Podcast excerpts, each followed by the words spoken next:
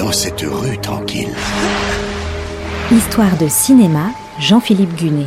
Un mystère se révèle. Coulisses, anecdotes, secrets de tournage. Houston, je n'ai plus le docteur Stone en visuel. Houston, je n'ai plus le docteur Stone en visuel. Redécouvrez les plus grands films autrement. Et une aventure.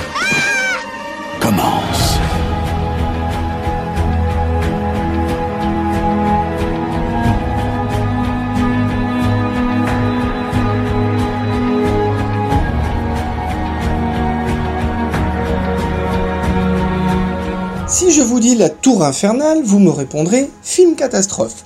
Et vous aurez raison car cette histoire d'incendie dans un gratte-ciel de San Francisco est bien une référence incontournable du genre.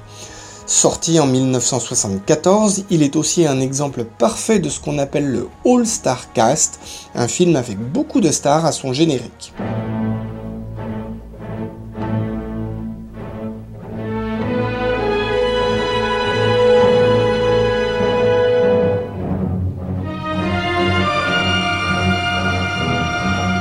Tout commence avec deux romans qui parlent de gratte-ciel en feu. L'un s'appelle The Tower, il est l'œuvre de Richard Martin Stern.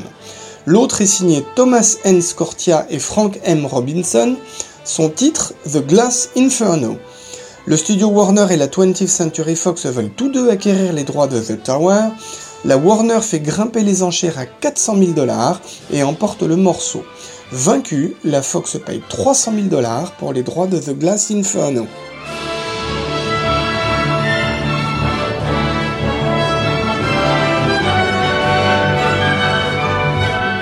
Les deux projets sont donc en concurrence frontale. C'est alors qu'intervient l'américain Irwin Allen, qui connaît déjà le genre du film catastrophe. C'est lui qui a produit L'aventure du Poséidon en 1972. Il comprend donc que les deux films vont se cannibaliser l'un l'autre. Fait exceptionnel, il réussit à convaincre les cadres de la Fox, comme ceux de la Warner, qu'il vaut mieux collaborer et ne tourner qu'un seul film.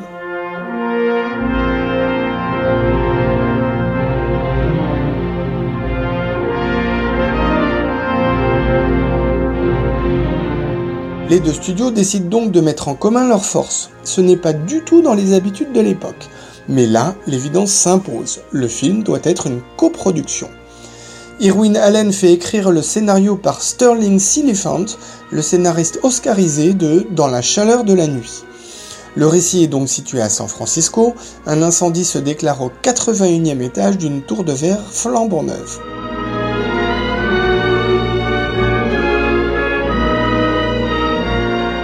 Pour favoriser le succès commercial, il faut évidemment un casting de stars.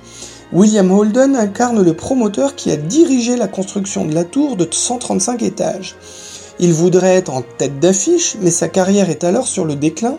Il n'a plus connu de gros succès depuis La Horde sauvage en 1969.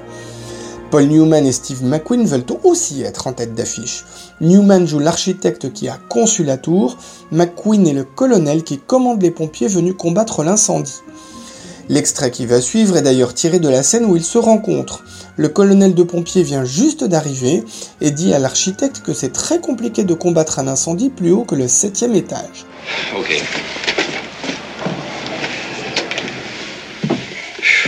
Architects. Yeah, it's all our fault. Now you know there's no sure way for us to fight a fire in anything over the seventh floor. But you guys just keep building them as high as you can. Hey, are you here to take me on or the fire? Les deux stars veulent être à égalité au générique. Du coup, le nom de Steve McQueen apparaît en bas à gauche, celui de Paul Newman en haut à droite. Comme on peut les lire de haut en bas ou de gauche à droite, chacun d'eux peut prétendre être la tête d'affiche, le premier nom lu au générique. Steve McQueen insiste pour que lui et Paul Newman aient exactement le même nombre de répliques. Mais comme le personnage de Steve McQueen n'apparaît dans le film qu'au bout de trois quarts d'heure, à ce stade-là, Paul Newman a déjà utilisé une bonne partie de son quota de répliques.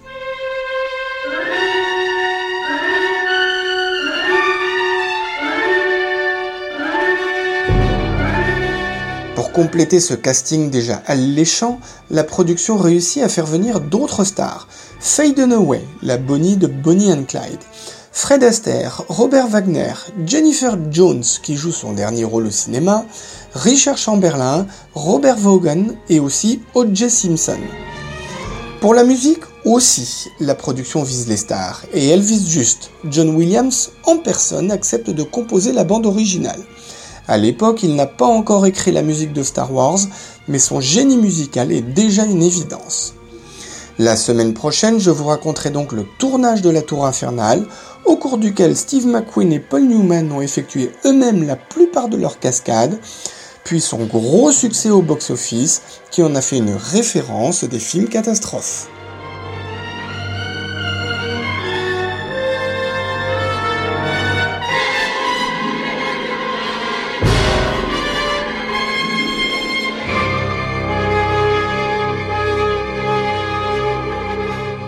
C'était Histoire de cinéma avec Jean-Philippe Gunet, à retrouver chaque semaine et en podcast sur notre site internet artdistrict-radio.com.